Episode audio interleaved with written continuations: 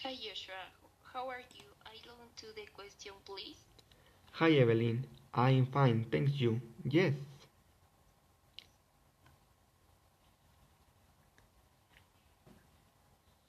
Uh, told you is going where you were before? Eh, no, I couldn't. And you? Yes, I couldn't. Um, could you count to ten in English eh, when you were seven? Yes, I could. And you?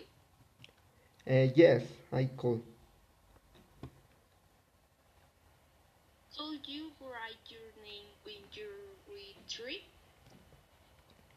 Um, yes, I could. And you? Yes, I could. Could you talk eh, when you were two?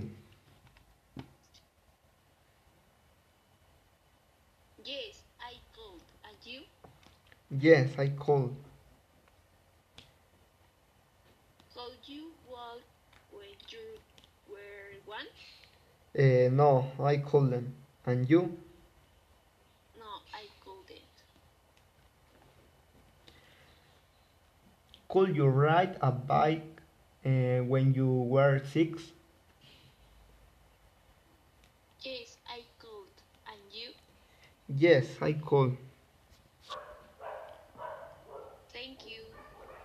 Bye. Bye.